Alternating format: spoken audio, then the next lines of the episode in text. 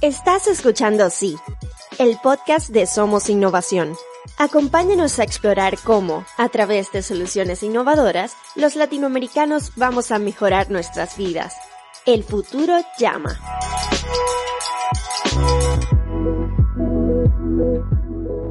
Hola, soy Federico Fernández. Bienvenidos a un nuevo episodio de Sí, el podcast de Somos Innovación. En el episodio de hoy vamos a conversar del país que quizás sea un héroe silencioso en Sudamérica, y me estoy refiriendo al Paraguay. Y para eso nos acompaña Federico Rabino. Federico es magíster en Relaciones Internacionales y Diplomacia, es docente universitario, autor y editor. También es fundador y director ejecutivo del Instituto Fernando de la Mora, que forma parte de la red Somos Innovación. En redes pueden encontrar a Federico en Twitter y en Instagram. A ambos voy a dejar los links en la descripción del episodio. Fede, bienvenido a Sí.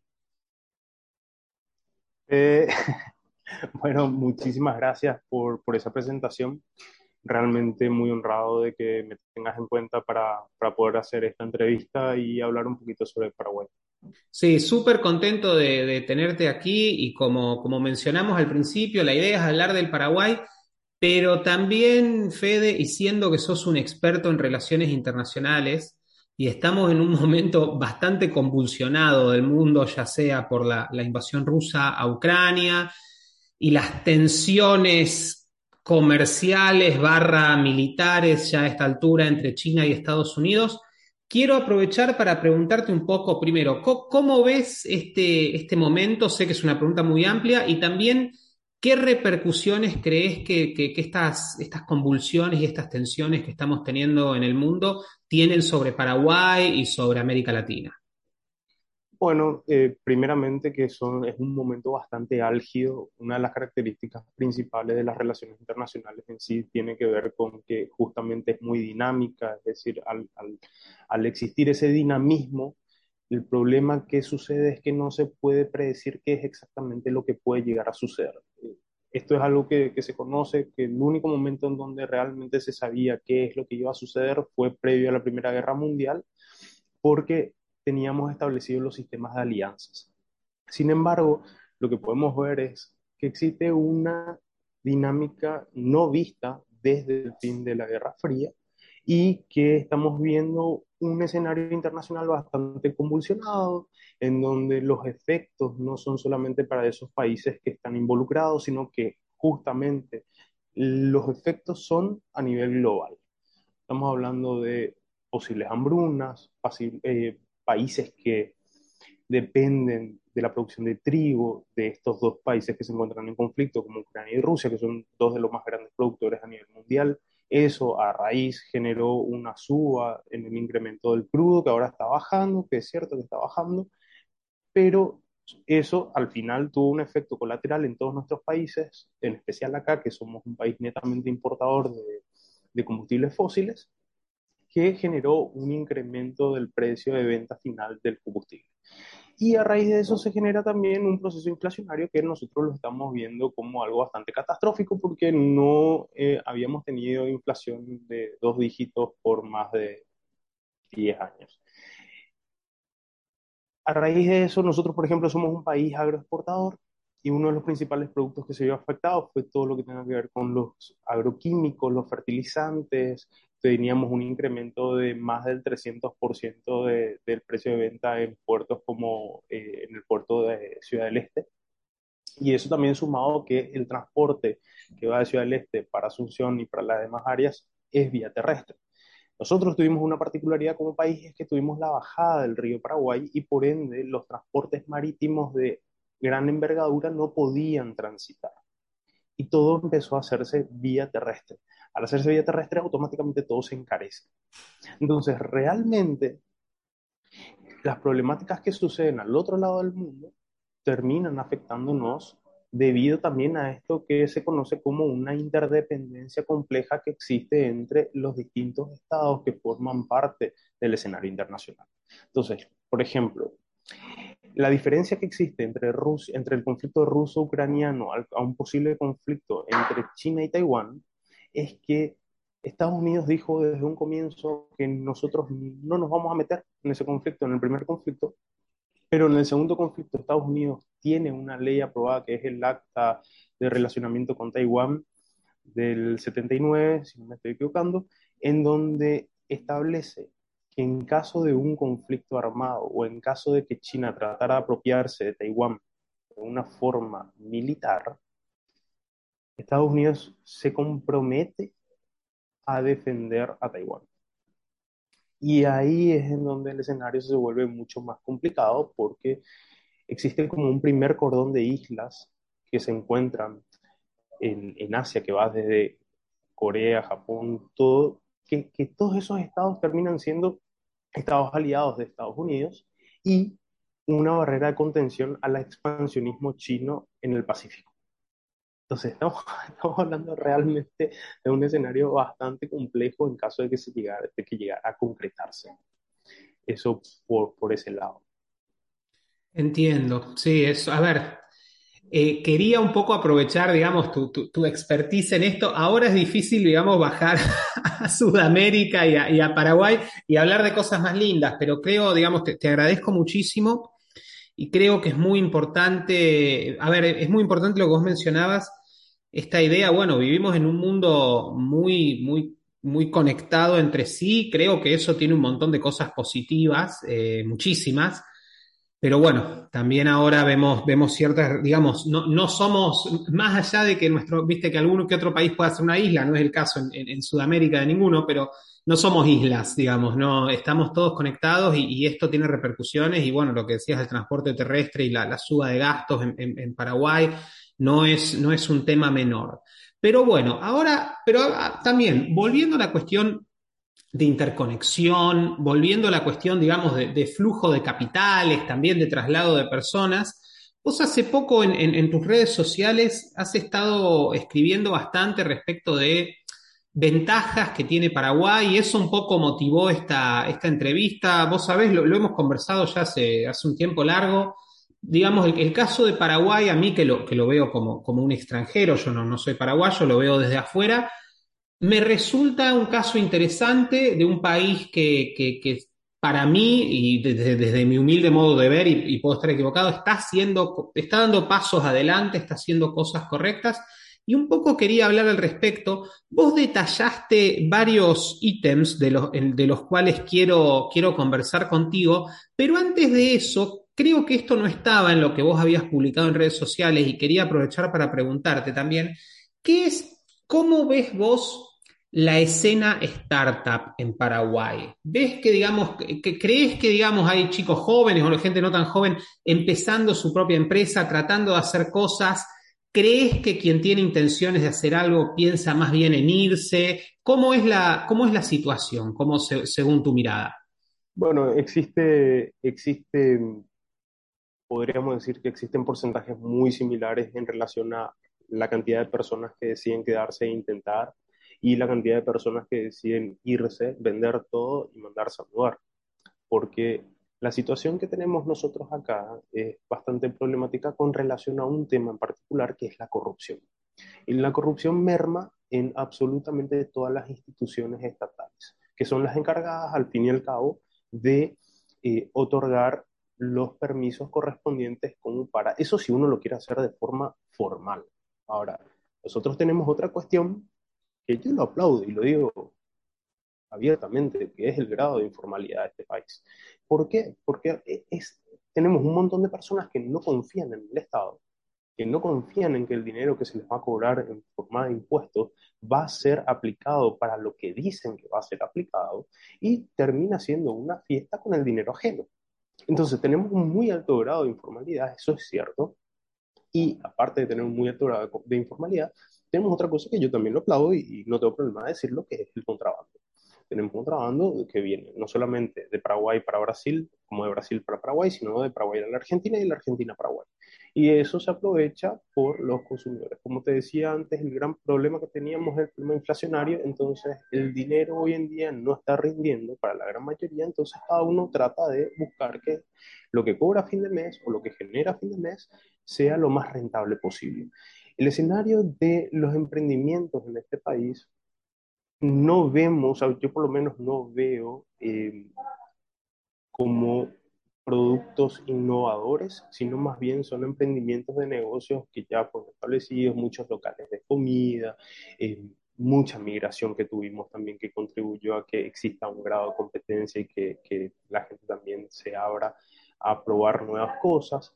Eh, tenemos eh, ahora mismo tenemos algo que se llama la ventana única del exportador, que es el BUE, que eso por lo menos lo que hizo fue simplificar todos los procesos burocráticos estatales para facilitar justamente la creación de empresas, el establecimiento de marcas y demás cuestiones.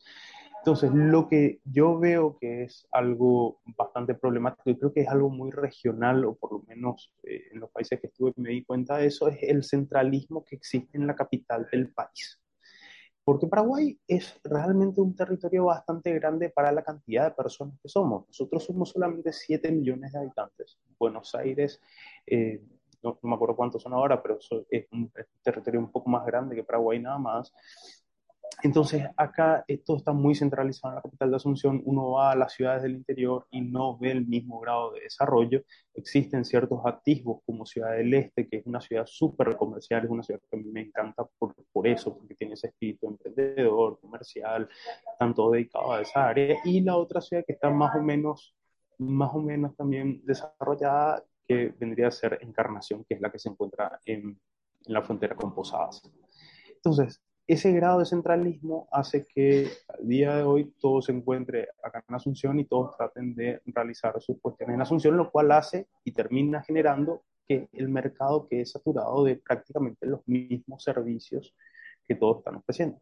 Básicamente gastronómico, eh, tenemos muchos servicios tecnológicos en cuanto a ofrecimiento de venta de celulares, reparación de celulares, etcétera, etcétera existe sí una facilidad para la persona que quiera venir a emprender o a invertir. Porque el venir a emprender es al fin y al cabo venir a invertir.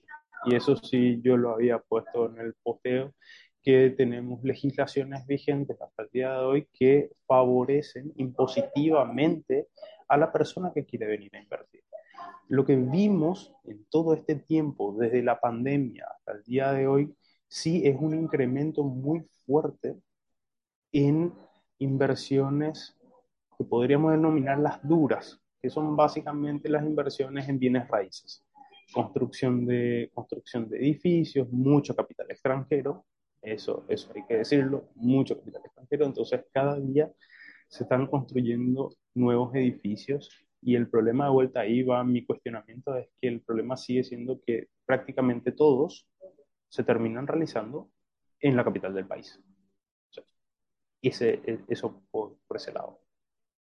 Entiendo, Fede. Sí, a ver, es un, digamos, esa es una constante en muchos de nuestros países. A ver, el peso, el peso de la ciudad de Buenos Aires en, en todo sentido respecto de la Argentina es, digamos, es un campo muy inclinado.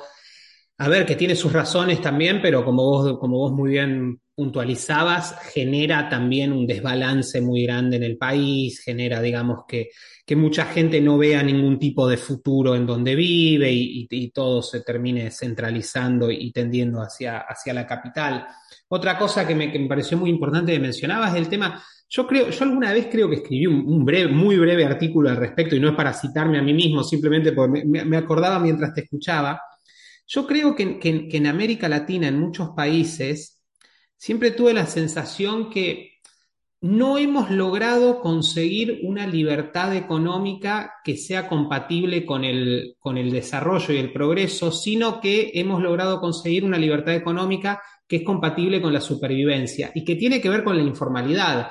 Y a ver, la informalidad en muchos casos es, como vos mencionabas, es autodefensa básicamente, es, digamos, es, digamos, hay tantas trabas, barreras, vallas para, para, digamos, hacer las cosas como, como te las quiere obligar el gobierno, que no queda otra para no ir a la quiebra o no tener que cerrar tu negocio que, eh, o, no poder llevar adelante tu actividad, que hacerlo a través de carriles informales pero digamos, esa libertad económica, entre comillas, no nos alcanza para dar el salto, alcanza justamente para, para sobrevivir, digamos que es muy importante, porque digamos, si, no sobreviviste morís, pero, pero eh, no, nos falta eso y, también, me parece que ese también es un problema que, está mucho más allá de, que digamos, que, está presente en Paraguay y en muchísimos países, en, el, en el mío ni hablar. Pero yendo ahora al tema de, porque digamos, de, también para destacar ciertas cuestiones positivas, que son muchas de, Paraguay, también después te quiero hacer algunas preguntas respecto de, bueno, de, cómo, de, gente que se ha afincado en el Paraguay, algunas observaciones que tienen, pero bueno, algunos puntos que vos has estado resaltando y que quiero, quiero discutir contigo y que nos cuentes un poco son, digamos, respecto de cuestiones positivas en Paraguay, sobre todo para, para, inversores extranjeros. Es, uno de ellos es, por ejemplo, el retorno de la inversión que, pueden conseguir en Paraguay. Me encantaría que, empecemos con, eso. Justamente lo que estaba, estaba mencionando anteriormente antes de la pandemia, principalmente antes de la pandemia, el país lo que llegaba a ofrecer era una rentabilidad del 13,8% básicamente, situándose como uno de los países que mayor retorno a, las inversiones proveía.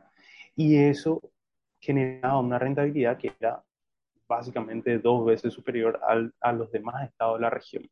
La media, la media de la inversión extranjera que nosotros habíamos recibido en el 2019 era del 6%.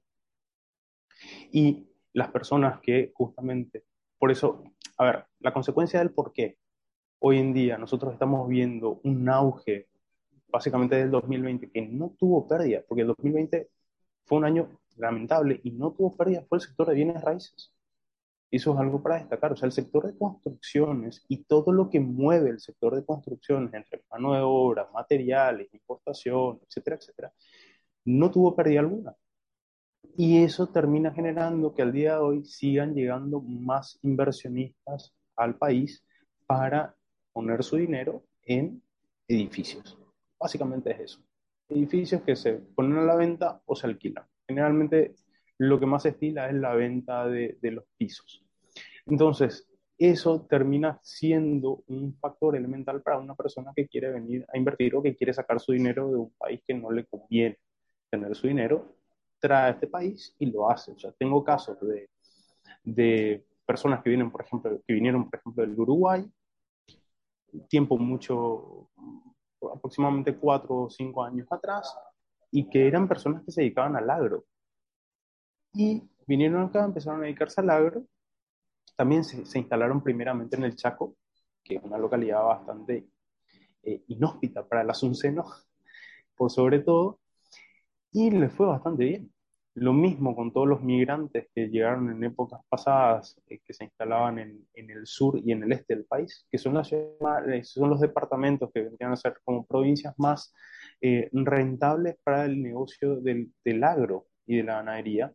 Entonces, lo que vemos es que Paraguay se posiciona como un país que en cuanto a retorno a la inversión, en cuanto a recibir lo que uno invierte en ganancia, es bastante atractivo y eso hace que hasta el día de hoy tengamos, por ejemplo, un flujo de capitales extranjeros, muchos de ellos argentinos, muchos de ellos uruguayos, que vienen a apostar por el país. Entiendo. Y Fede, otro tema que vos también destacaste y hace un rato mencionaste que, digamos, existen ciertas ventajas para extranjeros, es la cuestión impositiva. Entonces me gustaría que nos des un poco un panorama de, digamos, con qué impuestos se encuentra quien quiere invertir en Paraguay y qué ventajas eh, existirían también para, para los extranjeros que así lo deseen. Bien, mira, primeramente nosotros destacamos siempre que el impuesto al IVA, las ganancias, todo lo que sea renta personal, todo se encuentra situado a un 10% en carácter de impuesto. O sea, básicamente nuestra presión fiscal oscila entre el 13 y 13,4% del PIB. Si comparamos con países como Argentina, que tiene 29,4%, Brasil, que es del 31,6%, Uruguay, Chile o Bolivia, eh, Paraguay termina posicionándose como un estado bastante atractivo para el, para el inversor. Antes de la pandemia, y esto es elemental mencionarlo porque lastimosamente todas las medidas que se tomaron en la época pandémica afectaron de forma negativa el crecimiento económico, pero antes de la pandemia Paraguay tenía un crecimiento sostenido de un promedio de 4,5% y se cuenta con el costo más bajo de la región. Ahora, con relación a, las legislaciones, lo lindo de esto es que las legislaciones que se encuentran establecidas no son solamente para extranjeros, sino también son para nacionales que van a invertir su dinero. Entonces tenemos, por ejemplo, una legislación que no solamente va a proteger a la inversión de ese capital, ya sea nacional o extranjero, sino que además, si el grado de inversión que uno viene a realizar al país o que uno que desde acá pretende realizar al país excede 5 millones de dólares, por ejemplo, se le perdona, o sea, se le exonera el pago de 5 años. Y si es un poco menor, en 2 años. Y otro de los beneficios que tiene justamente esta legislación, que es la ley número 5542 del año 2015, es que todas aquellas personas que cumplan con, con exenciones de impuestos la ventaja de que existe una invariabilidad en el pago del impuesto.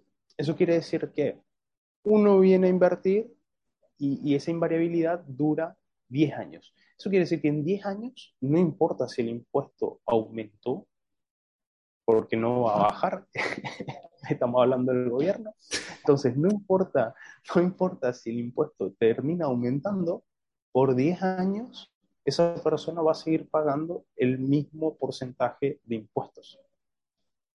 Y eso es, creo yo, no soy inversor, pero igual creo yo que es una de las cuestiones más significativas y que al fin y al cabo termina favoreciendo de sobremanera a la persona que quiera venir a invertir al país. Y aparte de eso, nosotros tenemos una legislación que es del año 1990 y que está relacionada directamente a incentivos para las inversiones.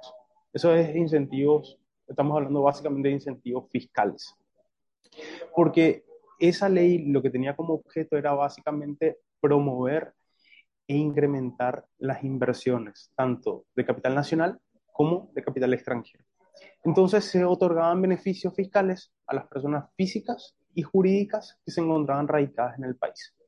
Y esas eh, esos beneficios también se, se, generaban si es que esas inversiones, y, esta es la parte que podríamos encontrar algún tipo de laguna dentro de esa legislación, que dice que esos beneficios van a ser otorgados siempre y cuando las inversiones son, que son realizadas entran en concordancia con la política económica y social que tenga el gobierno.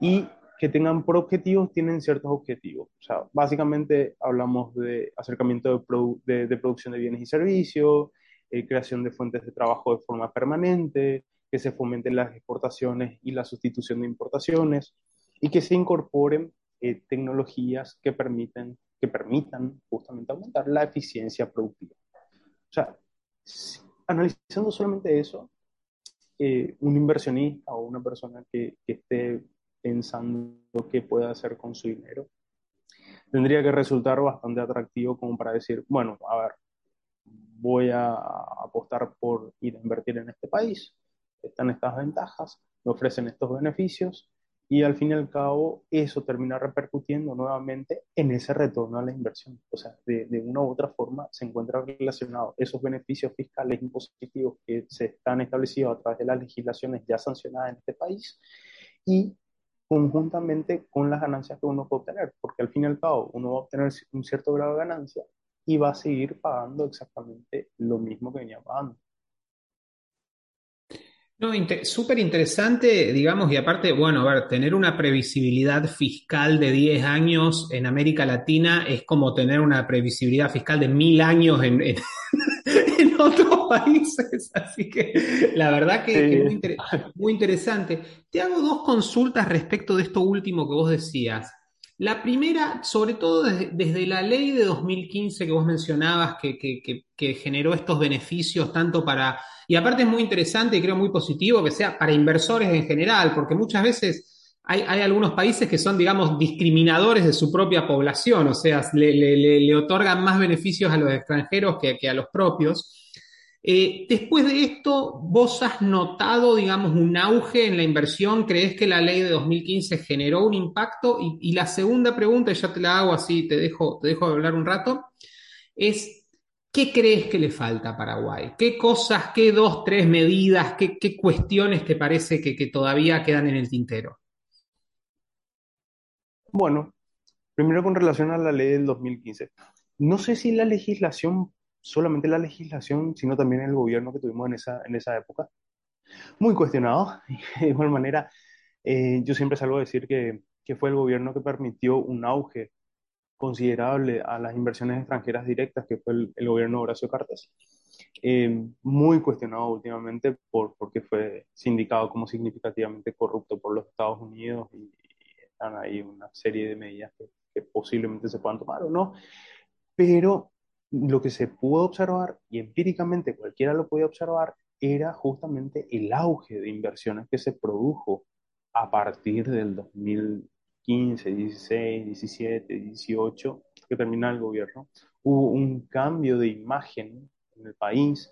El centro histórico quedó como centro histórico, básicamente abandonado, porque anteriormente y, esto es importante resaltarlo, el centro histórico era el centro donde se encontraban no solamente todos los entes estatales, sino también todas las entidades financieras. Empieza eso a modificarse justamente, sí, probablemente 2014, 2015, ya las empresas empiezan a migrar a otra zona de la capital y el nuevo centro, o el, el centro, yo lo llamo el centro financiero, se encuentra alejado del centro histórico. Y ese centro financiero realmente cambió completamente el, la imagen de la capital, porque ahí tenemos, eh, se instalaron cadenas hoteleras internacionales, tenemos el Dazzler, el Widam, tenemos, eh, se, se, construyeron las, el World Trade Center también acá, eh, estaba ya el Sheraton. Entonces, cuando uno viene, y lo lindo es que cuando uno viene del aeropuerto internacional, tiene que pasar por esa zona. Y es como una zona, como decir, eh, quien vino acá en el año 2005 y no volvió más a Paraguay y llega a venir ahora, es, bueno, sí, hubieron cambios significativos en el país, bastantes.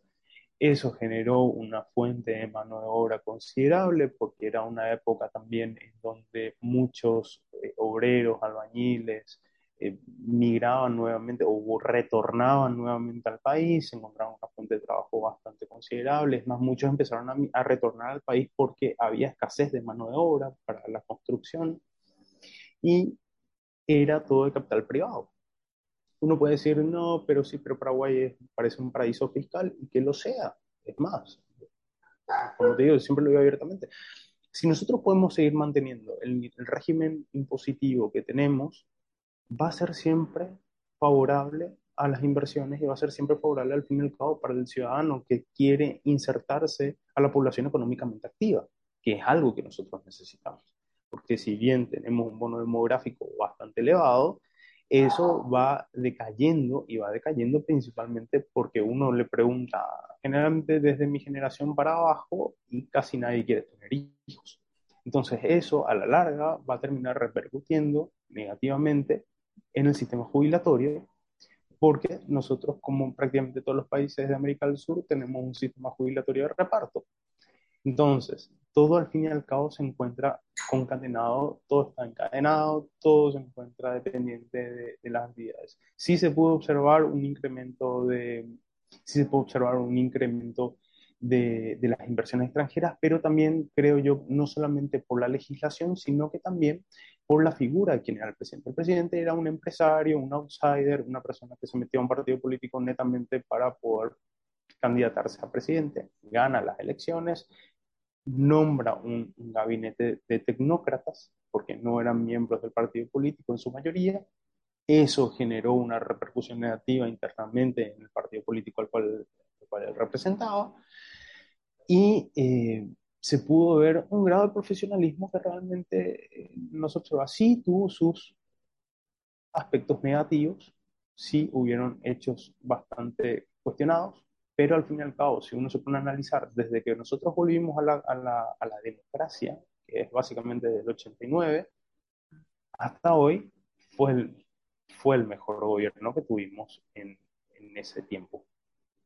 Y con relación a, a qué nos falta, wow. Nos falta principalmente dejar de ocupar los primeros puestos en el índice de transparencia internacional en cuanto a la, percepción de la corrupción. Nosotros, años anteriores, éramos terceros. Solamente estábamos superados por Haití, que es un estado fallido, y por Venezuela, que es otro estado fallido. Y después veníamos nosotros. O sea, el grado de corrupción era enorme. Disminuyó, disminuyó en el último índice que, que es del año 2021. Estamos en el puesto número 6 del índice de la percepción de la corrupción. Pero nosotros tendríamos que estar por debajo del décimo. Eh, eso hace que no se tenga mucha confianza en los procesos que involucran por sobre todo a los entes estatales. Porque acá es algo que es algo conocido, es que si uno quiere que sus eh, papeles o sus pedidos se movilicen más rápido, uno termina pagando coimas, uno termina pagando sobornos. Y son demasiadas instancias generalmente que uno termina, le termina siendo mucho más caro hacer la movilización de, de esos documentos que se necesita para cualquier cosa. O sea, acá no estamos hablando exclusivamente del ámbito empresarial, estamos hablando de todo. O sea, todas las áreas que necesiten algún proceso que le involucre al Estado, generalmente suele suceder eso. Entonces, tenemos que, primeramente, ir disminuyendo la corrupción. Y disminuir la corrupción significa ir eliminando puestos o instancias estatales que no sirven para absolutamente nada. Eso por un lado. Y por el otro lado, tenemos que transparentar también el gasto público. Acá existe una gran eh, discusión en cuanto a que si no se invierte lo suficiente o si se debería invertir más. principalmente yo siempre les digo a todos con quienes hablo de estos temas es que no se habla de inversión. O sea, por lo que se analiza siempre a fin de año es el presupuesto general de gastos de la nación. Estamos hablando de gastos, no estamos hablando de una inversión, de lo que el Estado tiene que gastar para poder solventar el, sistema y la estructura que tiene establecida. Si no se transparenta, evidentemente que uno cree, el, el común denominador cree que el problema es que no se está gastando lo suficiente en un área, como por ejemplo educación o salud. Realmente lo que no, no existe es una real transparencia en qué se está gastando. Y por último, tenemos un problema que se está subsanando, porque hay que decirlo, se está subsanando de alguna u otra forma, que es el problema de seguridad jurídica. Pero que últimamente yo creo que lo, había puesto en algún momento eh, la cuestión de seguridad jurídica se encuentra siendo eh, subsanada a través de legislaciones y se ha visto ciertos cambios positivos justamente para eh, que las personas tengan esa seguridad de que el dinero que uno está invirtiendo en un país o la propiedad que uno está adquiriendo en un país es realmente suya y no se encuentra traspapelada con otras con otros con otros títulos de propiedad, por ejemplo. Fede, te, agradezco muchísimo tu tiempo, de nuevo te, felicito por todo el, buenísimo trabajo que, tanto vos como tus colegas están haciendo con el Instituto Fernando de la Mora. Voy a dejar eh, los links a tus redes sociales para que quien quiera, quien esté interesado en saber más de Paraguay, en saber el trabajo que vos estás haciendo, te, pueda contactar. Y bueno, espero que, que, no nos falte oportunidad en el futuro para seguir conversando tanto de tu país como de otros temas que estén pasando en Latinoamérica. Sí, por supuesto, Fede. Además, ahí, ahí voy a tirar un poco de propaganda. Eh, estamos asesorando justamente en inversiones y particularmente más a, extranjeros, así que si tienen ganas de contactar y de saber un poquito más, con gusto eh, vamos a estar brindándoles ese asesoramiento. Así que muchísimas gracias, muchísimas gracias por tu tiempo, muchísimas gracias por el espacio. Realmente siempre es gratificante hablar contigo, Fede y me encuentro a las órdenes para lo que hubiera lugar. Excelente, sí, la vamos a seguir y bueno, a todos los que nos escucharon, no olviden suscribirse a través de cualquier plataforma que utilicen para podcast. También lo pueden hacer en el canal de YouTube de Somos Innovación. Y nos encontramos en un nuevo episodio de Sí, el podcast de Somos Innovación. Sí es el podcast de Somos Innovación. Visita somosinnovación.lat para suscribirte. Y no olvides compartir este episodio a través de tus redes.